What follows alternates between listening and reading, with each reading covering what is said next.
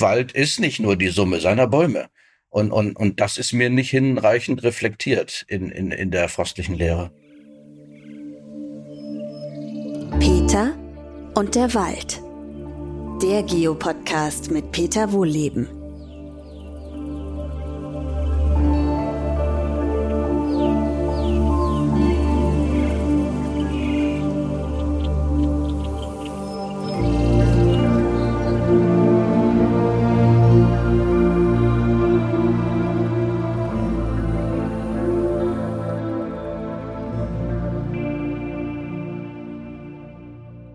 Willkommen zu meiner neuen Podcast-Folge.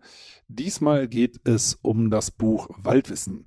Und dieses Buch haben Professor Pierre Ibisch und ich zusammen geschrieben. Und das war nicht so ganz einfach. Äh, es ist aber ein super spannendes Projekt geworden. Und in dieser Folge geht es darum, wie macht man sowas überhaupt? Warum haben wir das überhaupt geschrieben? Was ist der Hintergrund? So Thema Forstwirtschaft.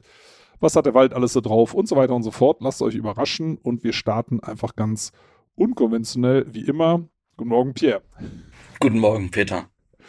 Ja, es, wenn man mal überlegt, ein Buch zusammenschreiben. Also ich habe mich davor ehrlich gesagt immer so ein bisschen gedrückt, also nicht mit dir äh, gedrückt, ein Buch zusammenzuschreiben, sondern grundsätzlich. Ich hatte mal irgendwann einen Ansatz gestartet. Da ging es, glaube ich, das war eine Forstwissenschaftlerin, aber wie sich äh, herausgestellt hat, relativ konventionell oder ziemlich. Und das Projekt wurde dann nach, hm, ich würde mal sagen, zwei Wochen begraben, weil es einfach keinen Sinn hat, ähm, sowas mit jemandem zu machen, der oder die eine völlig andere Auffassung hat. Ich weiß nicht, wie es bei dir war. Hast du vor ähm, dem Projekt ein bisschen Bauchschmerzen gehabt? Du hast ja schon ein bisschen mehr Erfahrung im, im Bücher gemeinsam schreiben. E-, ehrlich gesagt keine Bauchschmerzen. Und ich habe tatsächlich Erfahrung jetzt als Wissenschaftler mit diesem kollaborativen Arbeiten. Äh, das war mit äh, sogar vielen Co-Autoren, Co-Autorinnen zusammen irgendwie Papers verfasst, manchmal auch längere Texte. Ähm, und äh, was auch ziemlich anstrengend sein kann in der Tat, weil man dann irgendwie nachher in gemeinsamen Dokumenten rumfuhrwerkt und ganz viele Änderungen hat und äh, irgendwie manchmal so, so, so ein Konsens daraus kommt, dass dann eigene Positionen nicht so klar werden. Aber ich habe schon auch gute Erfahrungen gehabt mit dem Zusammenschreiben. Ähm, aber ich meine, wir hatten ja vorher schon doch häufig Austausch und äh, wussten, glaube ich, dass das jetzt nicht irgendwie äh, inhaltlich schwierig wird. Ähm, was, was glaube ich, spannend war jetzt bei uns in, in, in diesem Buch, naja, das war ein längerer Zeitraum und es wurde irgendwie sehr viel. Und da zu zweit dann den Überblick zu behalten, so auch ne, verschiedene Enden gab es ja dann vorne, hinten, Mitte und dann baut man das nochmal um. Ähm, das, das fand ich sehr spannend. Aber ehrlich gesagt, ähm, nee, war das natürlich eine gute Erfahrung. Ja, also da komme ich gleich gerne nochmal drauf zurück, was, was bei dem Prozess so spannend war. Aber vielleicht gehen wir erstmal auf den, äh, auf den Grund, auf die Ursache, äh, wie das Buch überhaupt entstanden ist. Also wir haben ja nicht überlegt, ach Mensch, wir schreiben mal ein Buch zusammen, äh, da braucht es noch was, sondern ähm, die, der Auslöser war ja das Fehlen eines Studiengangs zum Thema Waldbewirtschaftung, der ähm, viel ökologischer äh, ausgerichtet ist. Da so sind wir zusammengekommen. Ich weiß nicht, ob du dich an den ersten Anruf erinnerst, also ich meine, mein Part, äh, wenn wir mal auf diesen Studiengang, sozialökologisches Waldmanagement, ist ja so aktuell der Arbeitstitel, der ja möglicherweise jetzt Ende des Jahres, wann auch immer, an die Hochschule Eberswalde kommt, zumindest dort entwickelt wird. So bist du ja mit federführend zusammen mit Christoph Nowicki. Ähm, aber das geistert ja schon seit mindestens 30 Jahren in der Szene rum, es braucht einen neuen Studiengang. Weil Forstwirtschaft, davon kann sich ja jeder, der oder die heute zuhört, gerne beim nächsten Waldspaziergang überzeugen, wird immer brutaler. Und das sind ja keine bösen Menschen, die da draußen rumlaufen. Die meinen ja, das muss so sein. Und wir zwar meinen, nö, das muss nicht so sein. Und äh, die Initialzündung, die kam in einem Gespräch mit dem Chefredakteur äh, damaligen von Geo, Jan Schröder und mir beim Mittagessen. Mein Part war allerdings ziemlich einfach. Ich habe äh, gedacht, Mensch, ich rufe mal den Pierre an und habe den Staffelstab dann quasi direkt übergeben. Kannst du dich noch an den Anruf erinnern?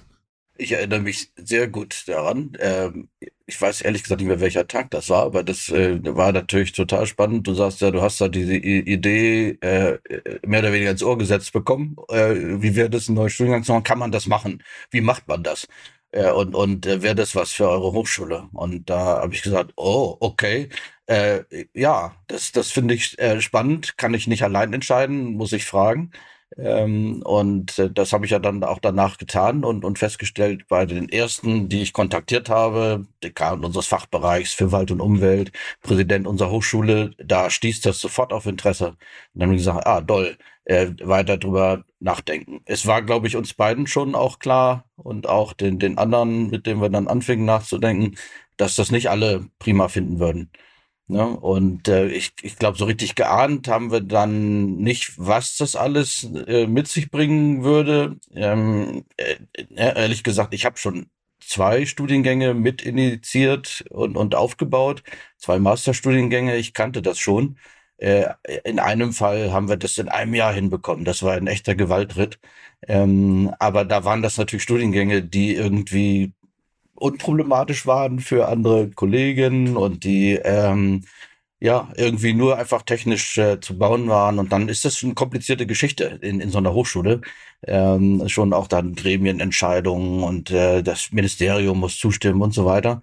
Ähm, also ich wusste, es ist schwierig, aber äh, und wusste, diesmal wird es ein bisschen anders, äh, weil wir ja irgendwie, was wollten wir, ne? So eine Art Öko-Landbau für, für Waldbewirtschaftung äh, vorschlagen, ökologische Waldbewirtschaftung. Ich weiß nicht, was das erste der erste Begriff war, den du da direkt vorgeschlagen ah, hast. Der steht noch auf meiner Facebook-Seite. Der, der, da steht noch drin, äh, ökologische Waldbewirtschaftung. Das hat sich ja mittlerweile mehrfach gewandelt. Ich glaube, ich muss das Bild mal austauschen. Das ist mir heute aufgefallen. Da hat die, ups, da steht noch die völlig falsche Bezeichnung drin. Genau, ja, ja, das ist auch interessant natürlich, äh, weil wir jetzt so ein bisschen länger gebraucht haben als vielleicht gedacht. Jetzt reden wir ja darüber, wie lang machen wir das? Zweieinhalb Jahre oder sowas. Ähm, ne? Und das führt natürlich dazu, dass eine Evolution da ist, äh, der Gedanken dazu, der Inhalte und, und auch der Titel äh, hat sich verändert. Auch äh, dank äh, äh Gesprächen, die ich ja geführt habe, die wir geführt haben mit, mit Kollegen, gar nicht nur an unserer Hochschule, und äh, da kam zum Beispiel ja in einem bestimmten Moment dann diese Idee äh, rein, ähm, warum nennt ihr das nicht sozialökologische Waldbewirtschaftung? Und äh, das ist spannend. Es schließt sich nicht allen so, weil das ist nicht irgendwie etwas, was ein bisschen sozial ist und ökologisch oder zusammen. Das, da steckt ein ganzes Konzept dahinter. Ne? Das ist so ein ganzer Denkansatz und äh, der international auch äh, bedeutsam geworden ist. Und, und das sagte mir ein Kollege von einer Hochschule und sagte, das wäre spannend und das, das könnte auch international eine echte äh, ja, Innovation sein. Und das war dann die erste Veränderung. Und äh, zweitens äh, ja, ist dann in den Gesprächen hier in der Hochschule das ja dazu gekommen, dass wir es am Ende sozial-ökologisches Waldmanagement nennen. Ähm, aber das, was wir da lernen wollen, ist, ist halt das. Ähm, und klar, sozial-ökologisches Waldmanagement muss man erstmal erklären. Äh, und das werden wir, glaube ich, jetzt tun. Immer häufiger und immer intensiver. Und äh, da wolltest du, glaube ich, drauf hinaus. Ne? Da sagten wir, hm, das wäre schon eigentlich gut, wenn man das mal so aufschreiben würde, was, worum es da geht, ne, was, was das soll. Und, und auch wenn man einen Studiengang hat, dann wäre es gut, irgendwie Studierende begrüßen zu können mit so einem Grundlagenbuch. Und äh, das war auch so ein, so ein Gedanke mal in einem Gespräch, ne? Vielleicht so ähnlich äh, dahergesagt wie, wie vom Jens Schröder damals, äh, wo willst du dich einen neuen Studiengang machen? Oder was, was wünschst du dir? Und hat man so eine Idee und ich glaube, du hast das dann ernst aufgenommen und weitergetragen. Ja, also ich nehme solche Vorschläge immer ernst. Das ist, glaube glaub ich, ab und zu mein Problem, dass ich dann direkt sage, ach komm, das machen wir. So sind ja ganz viele Sachen entstanden. Die Bücher, generell die Waldakademie und so weiter. Das waren ja. so Ideen. Und, sagt, und der Podcast übrigens auch war eine Idee von Tobias, unserem Sohn. Der sagte, soll man nicht mal einen Podcast machen? Ah ja, okay, klingt gut, machen wir. Mhm. Ähm, Finde ich auch nach wie vor gut. Und jetzt kommen wir nochmal zu dem äh, Buch zurück. Äh, klar, es braucht ein Grundlagenbuch und dann war die erste Überlegung, erinnere ich mich auch noch, also Studierende sind ja auch Laien. Und äh, man soll Bücher gerne lesen. Warum schreiben wir das nicht gleich für alle? Ähm, also für alle Leute, die sich für Wald interessieren, weil ähm, das Buch ist wirklich, ich glaube, zumindest das umfassendste, was ich kenne. Da drin geht es nicht darum, was sich vielleicht manche Leute vorstellen, äh, dass da Rehe, Füchse, Eichelherr, sonst was beschrieben werden und die Baumarten, sondern wie ein Wald eigentlich funktioniert, ne? weil wie das alles miteinander arbeitet, vom Atom bis zu den Bäumen, ähm, das Ganze und natürlich äh, auch, äh, wenn man schon mal so ein bisschen auf den Inhalt eingehen darf, äh, was die Forstwirtschaft alles so macht, auch mit den ganzen Begrifflichkeiten. Und was häufig moniert wird, ja, wie macht man es denn besser? Hm, genau, dazu gibt es auch eine Reihe von Vorschlägen. Also alles, was Leute äh, rund um den Wald interessiert, äh, beim Spaziergang, äh, warum macht man sowas, versteckt alles dahinter, das steckt alles in einem Buch drin. Und ähm, ich möchte vielleicht nur mal auf einen kleinen Begriff eingehen, so wie uns ging es ja auch darum, Fachausdrücke möglichst ja, äh, zu erneuern, äh, andere einzuführen. Ne? Aktuell wird zum Beispiel davon gesprochen, man pflanzt Laubholz, man pflanzt Nadelholz. Ne? Das wäre so, als wenn eine Bäuerin sagt, ich stelle mir einen Schnitzel in den Stall. Das geht nicht. Das ist einfach alles nur vom Produkt her gedacht. Damit wollten wir aufräumen. Ah, und dann sind wir schon mal beim Verlag. Äh, ich weiß nicht, wie das gekommen ist, aber uns ist das Projekt eigentlich so ein bisschen aus dem Ruder gelaufen, muss man sagen. also für alle, die jetzt nicht wissen, warum wir lachen. Ähm, so ein Verlag hat natürlich ähm, Vorgaben. Die müssen kalkulieren, was kostet sowas. Das Ganze sollte, wir haben von vornherein gesagt, es muss qualitativ hochwertig sein. Es muss, ich habe extra nochmal nachgeguckt, es muss Fadenheftung sein. Ich bin mhm. absoluter Fan von Fadenheftung. Du auch? Mhm also wenn das nicht so nur so geklebt ist, Fahrtenheftung, mhm. heißt ja, dass, das, dass die Seiten so zusammengenäht sind, ne, mhm. ne, auseinanderfallen. Das kostet natürlich alles extra. Und ja, vierfarbig, weil ähm, es müssen Grafiken rein, die, war das deine Idee, dass die neu gezeichnet werden müssen? Hm, ich glaube, das hat sich dann so er ergeben, auch im, im, Gespräch mit dem Verlag tatsächlich. Ähm, also deine Idee. also ich wollte gern Grafiken äh, und äh, eigentlich war auch klar, wir brauchen auch Fotos. Okay, das macht dann, genau, das, das macht das Ganze wieder teurer, ne? Also Grafiken neu zeichnen ist jetzt auch nicht so schnell erledigt. Ich weiß, die, die, was du da so vorgeschlagen hast, super spannend, aber teilweise sind die halt, wie das in so wissenschaftlichen Publikationen sind, äh, völlig überladen. Das wurde dann sehr, sehr schön äh, neu gezeichnet. Macht es auch nochmal teurer. Und dann ist das aber trotzdem wirklich, ja, irgendwie eskaliert, ne? Und zwar in der Mutter Maria Lounge. ich, ich, wir gingen ins Kloster, ja, richtig. Genau, wir gingen ins ja. Kloster. Wie man, sowas, wie man sowas halt so macht. Ähm, auch das war deine Idee, weil du ja schon ein bisschen Erfahrung hast. Also ich habe zuerst wirklich gedacht, okay, drei Tage im Kloster, klingt nicht schlecht, klingt so ein bisschen erholsam, war es aber nicht. Ne? Es war schön. Nee, ne? Ach, wir haben uns in so einem uralten äh, Raum im, im, im, Kloster in der Tat, in der Eifel da bei dir in der, in der Ecke eingeschlossen. Es war Winter, es war nicht zu warm in dem Raum. Nee. Aber wir haben dann angefangen, ja, erstmal so, so ein Inhaltsverzeichnis äh, zu entwerfen. Ein paar Dinge hatten wir dann schon vorgeschrieben und dann, äh, klar, wurde irgendwie deutlich, was da alles so rein müsste. Und ähm, das war, meinst du wohl dann auch mit Eskalation, äh, weil uns viele Gedanken kamen von Dingen, die so bisher nicht in herkömmlichen Waldbüchern drin sind. Die dachten wir, das müsste man so auch mal zusammenführen. Und äh, dann wurde erstmal das Inhaltsverzeichnis lang, damit war es noch nicht lang geschrieben äh, und noch lange nicht geschrieben. Aber das kam dann danach. Ja, das war im äh, Januar 2022, also es ist jetzt äh, doch schon ja, 16 Monate her. Ähm, ja, da ist es noch nicht, noch nicht so richtig eskaliert. Da haben, ich glaube, ähm, dem Verlag eine Einschätzung übergeben, boah, also ich kann es nicht mehr genau sagen. Ich sage jetzt mal irgendeine Zahl, so wie, ich, ich rechne ja gerne in Wörtern, 100.000 Wörter oder so. Das wäre dann ungefähr doppelt so viel wie ein normales Buch von mir, wo sie sagten, okay, und da kommt noch Zeichnung dazu, da kommt ein Quellenverzeichnis dazu und so weiter und so fort. Ja, da wurde mal geschluckt und dann gesagt, hm, könnte man es vielleicht ein bisschen kürzer machen, kam es vom Verlag, klar, ne, kostet ja alles äh, und dann haben wir gedacht, okay, wir schreiben mal los. Ja, und wir bemühen uns, das kurz zu halten. Ja, ja, klar, wir bemühen uns, das kurz zu halten. Und, und am Ende äh, war es ja? dann, dann irgendwie mehr. war's mehr. Also wir haben eine, mal eine Zwischen, äh, Zwischenbilanz gemacht, das war im Mai letzten Jahres. Und dann haben wir uns, ich glaube, erstmal so ein bisschen erschreckt, haben gesagt, ja, so ein bisschen mehr wird es werden. Ich sage jetzt mal so aus dem Kopf raus, anstatt 100, 120.000 Wörter, aber müsste, müsste so hinkommen. Genau, und dann ist das irgendwie völlig aus dem Ruder gelaufen. Also ich glaube, als wir fertig waren, war es fast doppelt so viel. Mhm, mhm. ja. Dann, dann, hat man natürlich ein Problem, ähm, weil das, also der, der, das Ziel des Verlags war, den Preis unter 30 Euro zu halten, was ich auch gut finde. Das kostet jetzt 28, weil das eben für Studierende, aber auch für alle anderen, die sich für Wald interessieren, einfach eine Hemmschwelle ist, da, ich sag mal, 40, 50 Euro für ein Buch auszugeben, wobei es das eigentlich hätte sein müssen, also von der Ausstattung und vom, ja, also, aber okay, der Verlag hat es trotzdem hingekriegt. Ähm, aber ja, warum, warum hast du nochmal einen Eindruck, warum das so sich fast verdoppelt hat? Also wir haben es ja geplant in der Mutter Maria Lounge.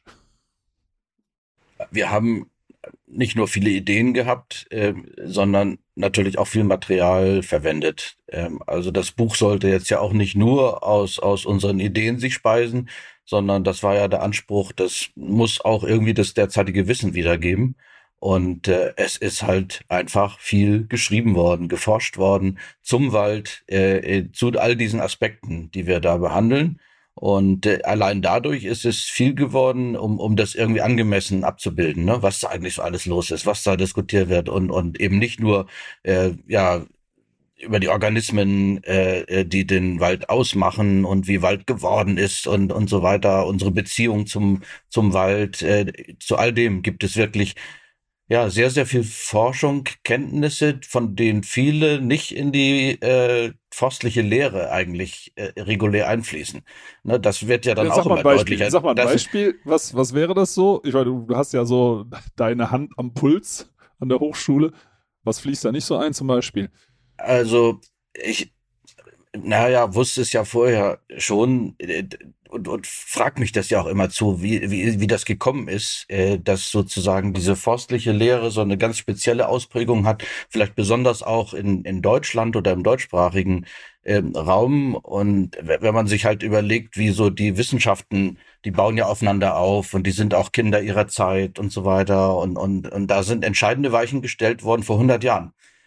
Ne? Und, und nebenbei, das sind ja dann auch Dinge, die wir versuchen im, im, im Buch zu besprechen. Unheimlich spannend äh, äh, gab es da den Alexander von Humboldt, der irgendwie ja alles äh, zusammengebracht hat. Kosmos sein, sein letztes Werk gar nicht vollendet, wo er versucht irgendwie auch klarzumachen, das hängt alles äh, zusammen. Er war so ein erster komplexer Denker, der äh, ja so vieles vorweggenommen hat.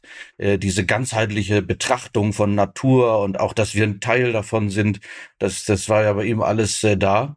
Ähm, und, und das hätte im Grunde nach ihm auch eine ganz andere Wissenschaft geben können. Aber dann war halt das Problem, es ist so viel Wissen dann entstanden und dass irgendwie Wissenschaftler angefangen haben, sich in einzelne Felder einzugraben. Und dann sind die Disziplinen entstanden und dann ist diese Universalität verloren gegangen.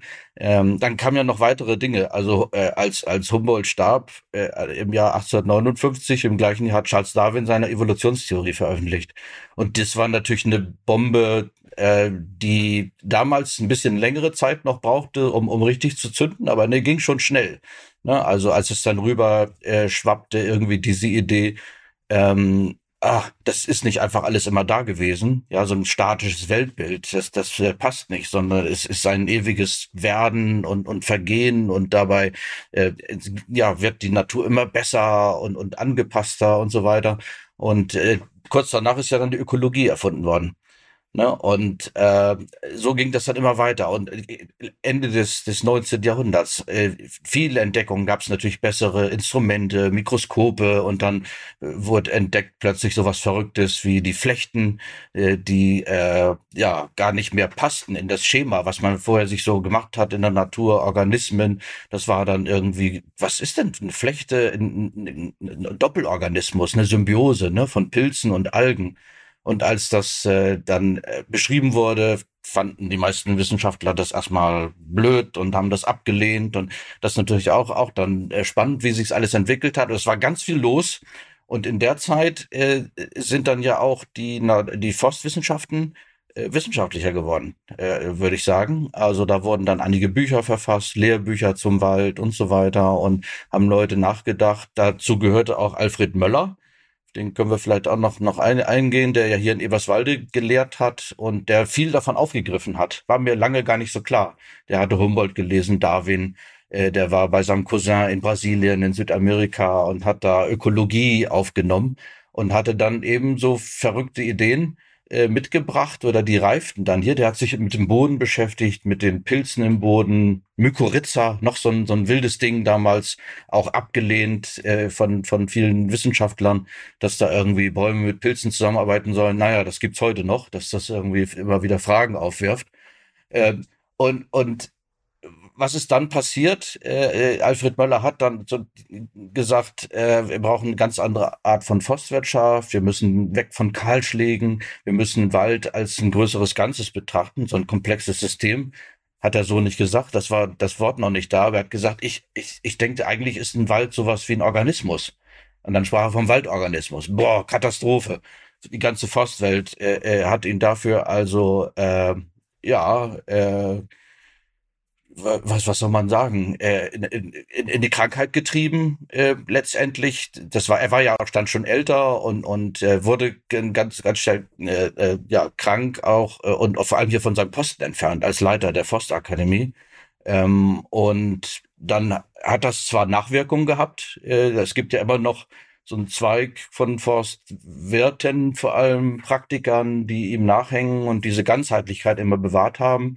Ne, also auch die, die ANW und so weiter, diese äh, ja, naturgemäße Waldbewirtschaftung geht ja stark darauf zurück. Aber der Mainstream, das, der war dann ein anderer. Und dann sind die Forstwissenschaften in dieses Disziplinäre und Disziplinierte abgebogen und äh, haben auch äh, zum Beispiel Charles Darwin äh, vereinfacht erstmal interpretiert, ne, Kampf ums Dasein, der Stärkere überlebt und so weiter, was nicht wirklich die ganze Lehre ausmacht.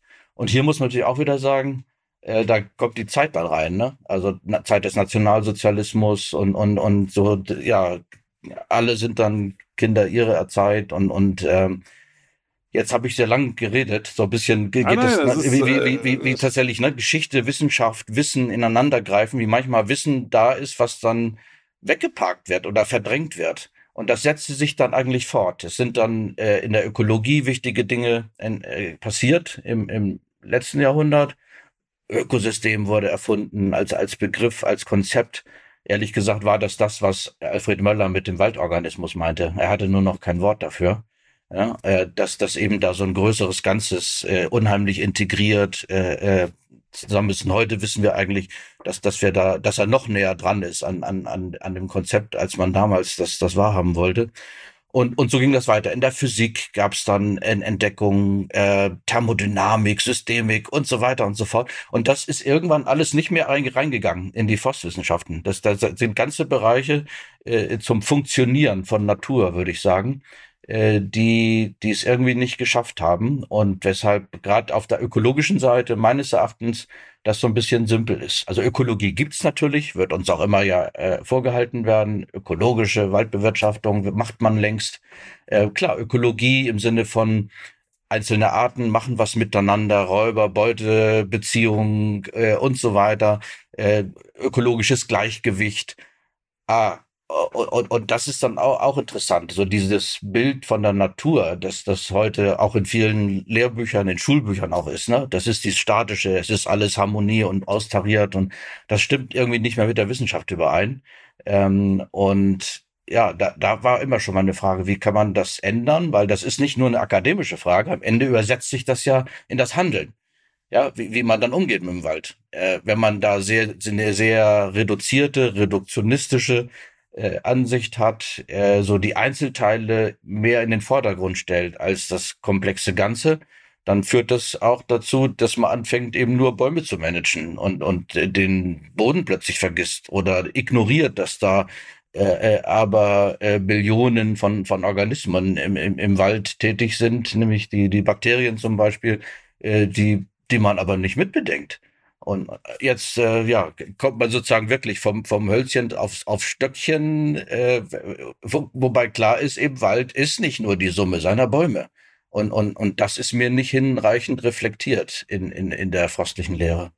Ja, also wir haben, ähm, wir haben ja, ähm, ich weiß gar nicht, wie lange es her ist, zwei Monate oder so, ein Gespräch gehabt äh, auf höchster Forstebene, ohne jetzt Namen zu nennen. Und da war tatsächlich einer der Gesprächspartner, der federführend ist für den sogenannten Waldbau. Das Wort ist ja schon ne, eigentlich verrückt, ne, dass man, ob man einen Wald bauen könnte, obwohl man geschätzt 90 Prozent der Komponenten nicht kennt und schon gar nicht, wie die alle miteinander wirken. Denkt man, ja, das ist ja diese alte Lehre. Wenn man Bäume pflanzt, dann ist das Wald.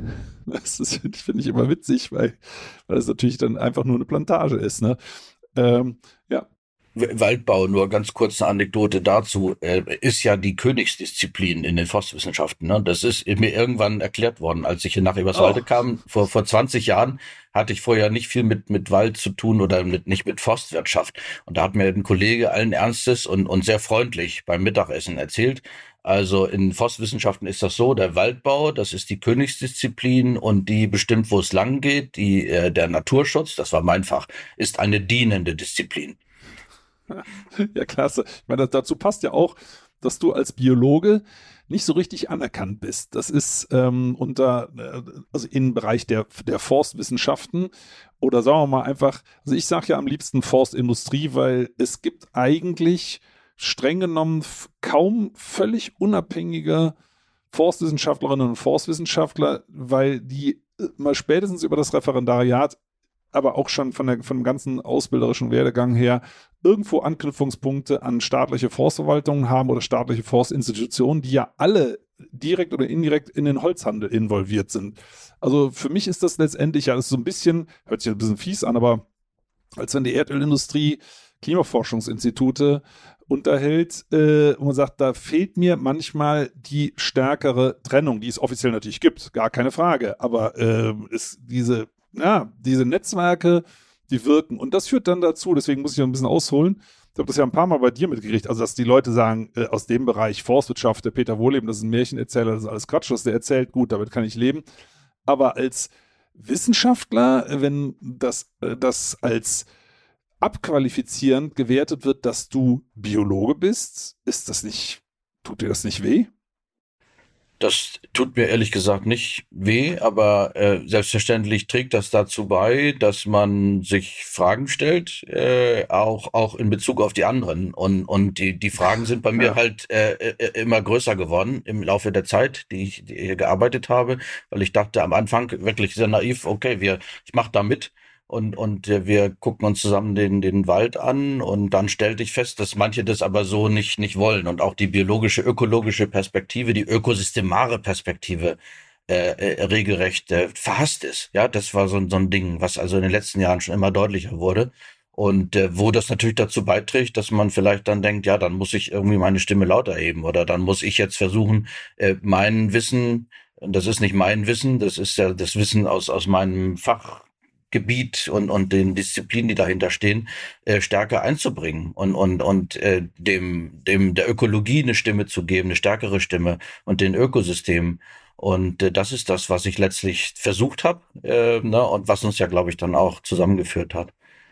Ja, ja, genau. Sie haben, wir haben ja schon einige Dinge äh, zusammen gebastelt, zum Beispiel Vorgehen gegen wahrscheinlich illegale Kahlschläge staatlicher Forstverwaltung. Das muss man sich auf der Zunge zergehen lassen, dass es sowas in Deutschland gibt und so wie es aussieht, ja nicht auf wenigen Flächen, ne, zumindest laut Rechtsgutachten. Äh, oder was solltest du sagen? Du hast gerade nochmal tief Luft geholt.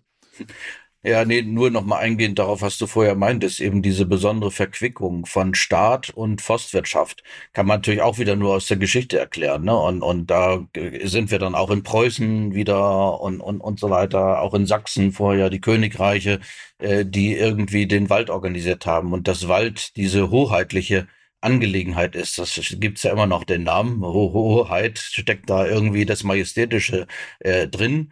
Äh, was anders war in der Landwirtschaft, ne, die irgendwie früher stärker privatisiert wurde und äh, wo es zum Beispiel konventionelle Landwirtschaft gibt, die sicher auch äh, in der Wissenschaft näher dran ist über Forschung und so weiter, wiederum an chemischer Industrie und an Landnutzern. Aber diese ganz direkte Verquickung äh, von, von dieser, ja, äh, dieser, in, diesem Interesse, staatlichen Interesse zunächst mal, äh, da, da Produktion von Holz aufrechtzuerhalten, das, das ist eine Besonderheit, äh, so äh, historisch, glaube ich, in, in der Forstwirtschaft.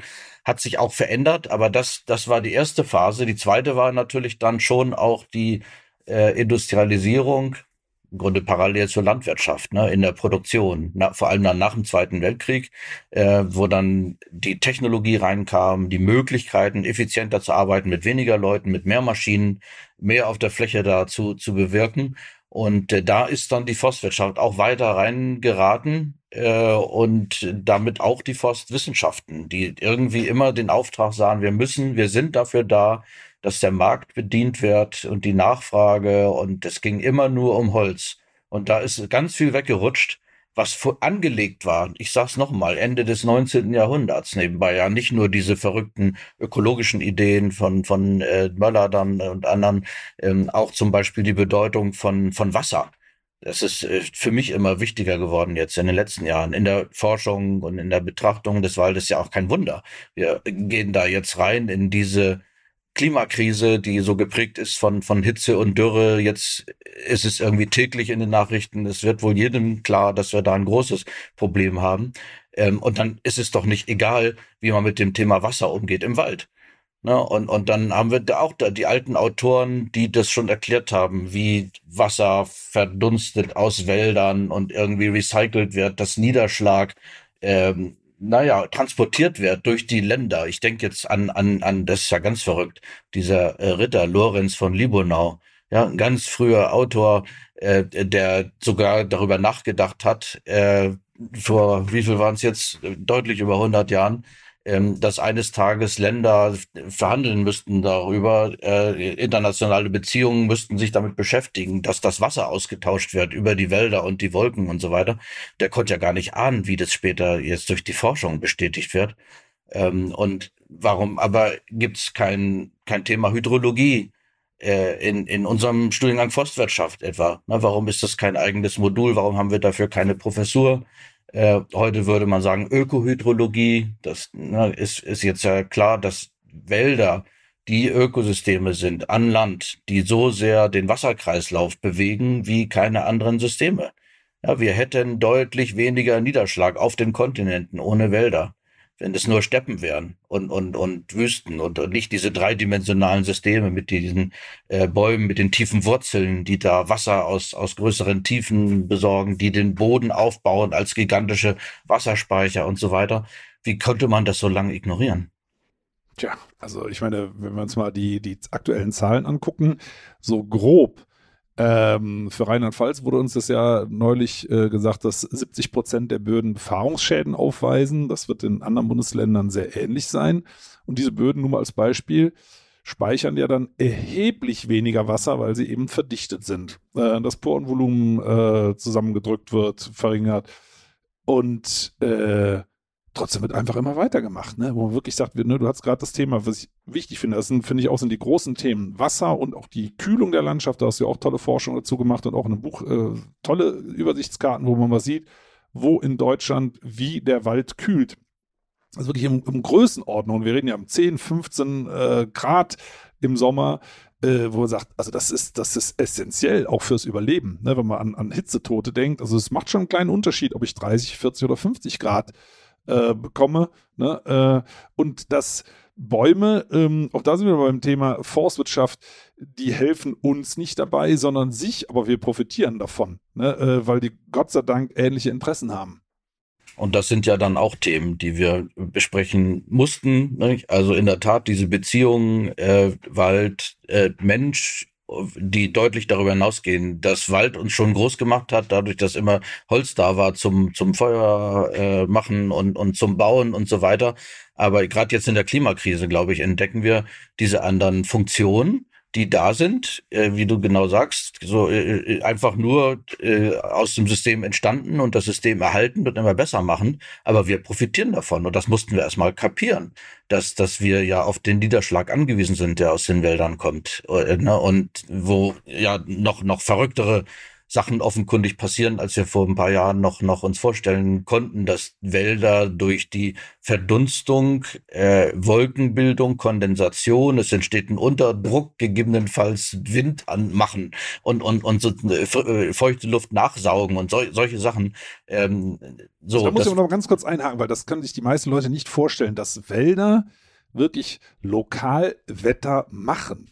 Ne? Also so kann man es ja bezeichnen, ne? Mhm. durch diese ganzen Effekte, die da auftreten. Also äh, entgegen dem, was eigentlich sein müsste, Luft ansaugen äh, und letztendlich äh, die, die, Wolkenbildung beschleunigen und so weiter und so fort. Das sind alles Dinge, die hat man übrigens im, im Kern hat das ja Alexander von Humboldt schon beobachtet. Also dort, wo sie weg sind, wird es trockener. Ne? Und er hat auch schon diese Verdunstungstätigkeit und diese Kühlwirkung äh, in den ersten Ansätzen beschrieben.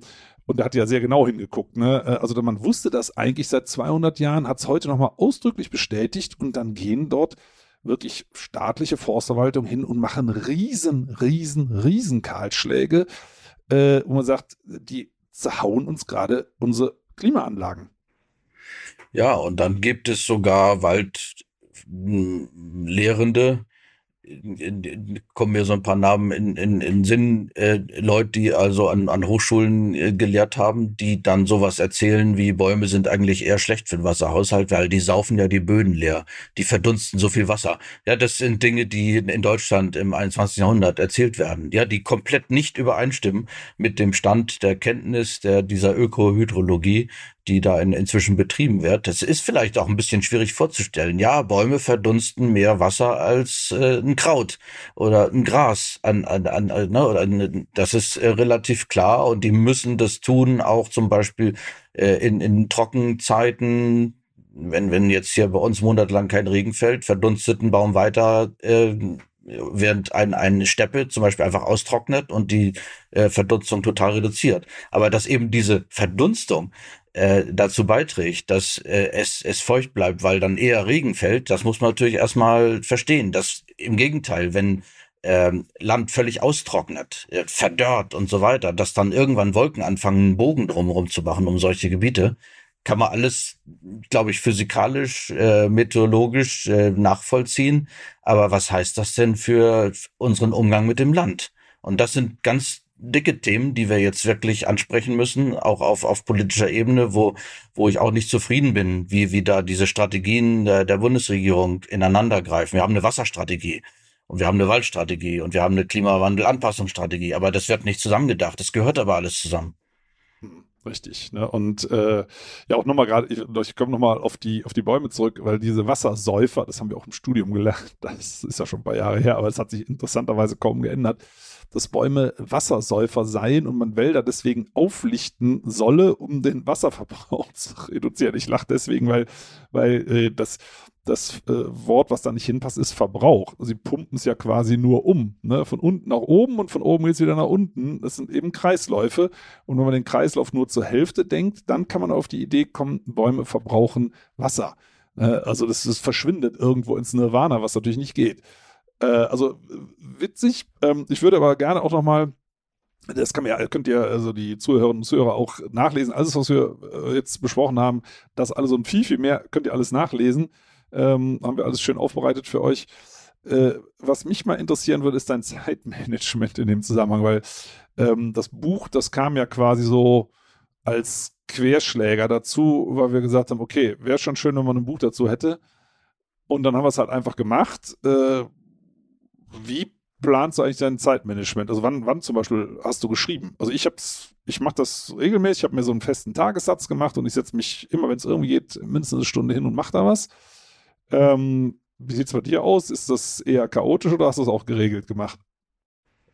Das ist wahrscheinlich eine Frage, äh, wen du fragst. Äh, meine Frau wird wahrscheinlich sagen, chaotisch. Aber äh, nein, man musste die Zeit irgendwo sich rausschnitzen. Es, es war ansonsten ja auch viel los, in der Tat. Wir haben nicht nur diesen Studiengang entwickelt, es gibt eine ganze Reihe von anderen Projekten, die wir angeschoben haben und irgendwelche äh, Dinge hier an der Hochschule, die zu tun waren und so. Und ähm, ich muss schon gestehen, das ist ein größerer Teil der Freizeit draufgegangen. Ähm, und, und das äh, ja bei mir ganz gut immer irgendwie das, der, die späten Abendzeiten, äh, wenn es ruhig wird, dann kann man noch mal schön äh, in, in Ruhe schreiben. Das heißt, wie, wie spät? Wie spät war das bei dir? Naja, so die dritte Schicht dann, ne? Irgendwie nach, nach neun, nach zehn geht noch Boah. mal was. Und äh, am Ende wurde es schon so hektisch, dass man auch unter allen möglichen Umständen äh, geschrieben hat. Ne? Ich erinnere mich daran, äh, im August letzten Jahres war ich mit Studierenden auf Exkursion nach äh, Rumänien gefahren mit mit dem Bus, äh, äh, wo ich vorne in der ersten Reihe einen schönen Platz hatte, so Panoramablick und äh, wo ich dann aber da den Computer hinstellte und war, war aber inspirierend, ehrlich gesagt, ne? weil man war immer wieder im, im Wald, wir waren auch im Urwald und waren in leidenden, trockenen, heißen Wäldern und da konnte man direkt immer Dinge dann in, in den Rechner hacken und so ist es ge gewesen. Jede Minute wurde am Ende genutzt, um das zusammenzukriegen. Ne?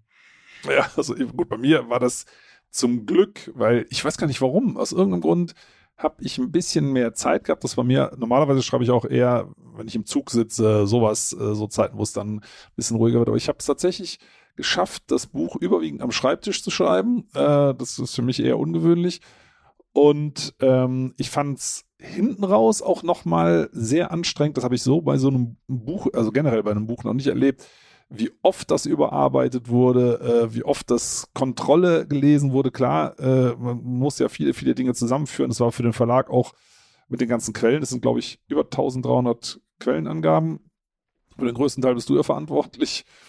hast du beigetragen. Es ist irre, was das für ein Fundus ist, auch an äh, Studien, wenn man sich da äh, tiefer reinlesen will. Aber alleine das unterzubringen, ich weiß, diese äh, hochgestellten Endnotenziffern, die sind nachher so lang geworden, dass man es kapitelweise unterteilen musste, damit das, damit das Textbild noch gut aussieht. Und damit sich halt leicht und fluffig liest. Das war ja der, der, ähm, der ausschlaggebende Punkt, dass wir gesagt haben, es muss, man muss es gerne lesen, es muss leicht lesbar sein und trotzdem muss es eine wissenschaftliche Tiefe haben, dass es ähm, einfach, ja, einfach ein, ein Standardwerk werden kann. Ne? Das hat der Verlag, meine ich, äh, wirklich gut gelöst. Dass ja. diese Wissenschaftlichkeit nicht so sich in den Vordergrund drängt und, und irgendwie, muss man auch sagen, ziemlich klein, die, die Referenzen, da braucht man manchmal eine, eine Lupe, wenn man wirklich dann die Studien nachvollziehen, aber sie sind da. Das ist für mich ja, tatsächlich ja. ganz wichtig gewesen auch und uns beiden ja ein Anliegen, äh, dass das, äh, nein, nicht Märchen sind, sondern ja, jegliche Aussage, die wir da treffen, beruht auf, auf äh, Studien, auf, auf ähm, ja, Papers, wie die Wissenschaftler sagen, die da in begutachten gutachteten Zeitschriften erschienen sind. Und äh, natürlich viele Bücher und so weiter. Das war ehrlich gesagt äh, irgendwie noch der, der Eisberg hinter dem Buch, ähm, weil ich vieles kannte, aber dann doch auch nochmal viel recherchiert habe, viel gelesen und das ist einfach auch höllisch zeitaufwendig. Äh, das hat natürlich noch mehr Zeit in Anspruch genommen, erstmal als auch das Schreiben. Ja, also bei mir würde ich auch sagen, 90% Recherche, 10% Schreiben und auch an dem Verlag wirklich ein Riesenkompliment. Also die haben alles mitgemacht, knackelos. Also die haben diese äh, Erweiterung mitgemacht. Das ist natürlich jetzt für Leserinnen und Leser ein schöner Vorteil, dass sie da wirklich ein, ein richtig, richtig großes Buch bekommen. Aber die haben das einfach mitgemacht. Die haben uns nicht reingefuscht, nicht äh, gekürzt. Ne? Ich weiß, ich kann mich noch mal erinnern, äh, dass, dass äh, der Cheflektor durchgeguckt hat und weil der eigentlich was zum Kürzen finden wollte und gesagt hat, nee, nee, kann man nicht, ist alles wichtig er hat gute Vorschläge gemacht zum Umstellen und so weiter. Das ehrlich gesagt war für mich jetzt auch, auch eine neue Erfahrung, dass so konstruktiv und kollegial freundschaftlich auch am Ende ja mit, mit den Leuten vom Verlag da gearbeitet wurde. Äh, und, und ja, wovon wir jetzt profitieren, beziehungsweise das Buch. Das sehe ich genauso. Ja, genau. Und äh, ja, wer mag, kann sich gerne selber überzeugen. Gibt es ab sofort im ähm, Buchhandel. Ich kann nur sagen, es hat mir wahnsinnig Spaß gemacht. Ich finde das auch toll, war eine tolle Erfahrung. Ich konnte mir vorher gar nicht vorstellen, wie das geht. Wir haben übrigens auch nochmal in Klausur zusammengesessen in im Schloss Neuhardenburg an der polnischen Grenze. Neuhardenberg. Neuhardenberg, ja. ja mhm. Neuhardenberg siehst du, mhm. schon ein bisschen länger her. Und ähm, das, ich fand es vom Prozess her super. Ich fand es äh, toll, weil, also klar, wir, wir kennen es ja schon was länger und wissen auch, was wir für eine für Einstellungen haben, aber trotzdem muss man bei so einem Buch äh, das ja alles übereinander bringen und nachher überall gemeinsam dahinter stehen. Ne? Und mhm. äh, da sind ja sind schon ein paar knackige Aussagen drin, auch zur Zukunft des Waldes und auch was wir uns da so an Forderungen auch an die Politik ähm, vorstellen. Und, und nicht nur zur Zukunft des Waldes, ne? genau wie du sagst, äh, was wir uns für die Politik vorstellen, was ja am Ende hinausgeht über das, was, was Wald ist. Das ist mir wichtig gewesen, aber ich glaube, uns wird das auch dann immer deutlicher, dass Wald am Ende ja auch nur als Teil des Ganzen steht für das Größere, nämlich äh, irgendwie die Herausforderungen, die wir im Wald haben, auch die ganze Gesellschaft betreffen. Ne? Und na klar haben wir die großen Themen ansprechen müssen, wie den Klimawandel, äh, ne, brauchen wir auch nicht drum rumreden. Wenn, wenn uns die Klimakrise jetzt davon galoppiert, dann war's das mit Forstwirtschaft und, und Wald. Und das darf natürlich nicht passieren. Und deshalb braucht's da auch, auch einen beherzteren Umgang mit dem Thema. Und hoffentlich können wir das auch deutlich machen. Mit, ja, mit dem, was da dem Wald droht, ne? wenn, wenn man nichts tut. Ja, und du hast es äh, gerade nochmal angerissen, das stimmt. Äh, das fand ich äh, insgesamt bei dem Projekt so faszinierend äh, dass wir vom Wald her die ganze Welt erklären. Das ist ja letztendlich auch der Untertitel. Also es ist mhm. eigentlich völlig wurscht. Man versteht den eigenen Körper besser, weil wir funktionieren mhm. letztendlich genauso wie ein Baum. Und das war eine deiner Überschriften, ob wir nicht eigentlich alle Flechten sind. ist, was sogar ein Zitat wiederum ist, ist in der ja. Wissenschaft schon mal diskutiert worden, in, in so einem fluffiger Artikel, äh, Titel von so einem Paper, ja. Ja, ja, mhm. das, das finde ich total wichtig, weil, aber das wäre jetzt auch mal ein Thema für einen anderen Podcast, was in unserem Körper alles so los ist und das ist bei Bäumen halt nicht anders. Also von daher, ich fand es super spannend, habe selber jede Menge dabei gelernt, fand es ein sehr, sehr schönes Projekt. Und wie gesagt, ähm, wer mag, kann sich gerne jetzt im Buchhandel besorgen. Vielen Dank, Pierre. Ähm, wir zwei äh, lassen ja nicht locker und werden, glaube ich, auch noch weiter für Verhandlungen zu Hause sorgen, was so unsere Freizeit anbelangt. Wir doch noch so ein paar Ideen haben, wo man sagt, man müsste mehr für den Wald tun.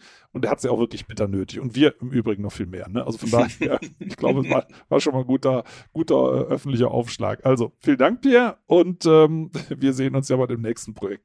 Ich danke dir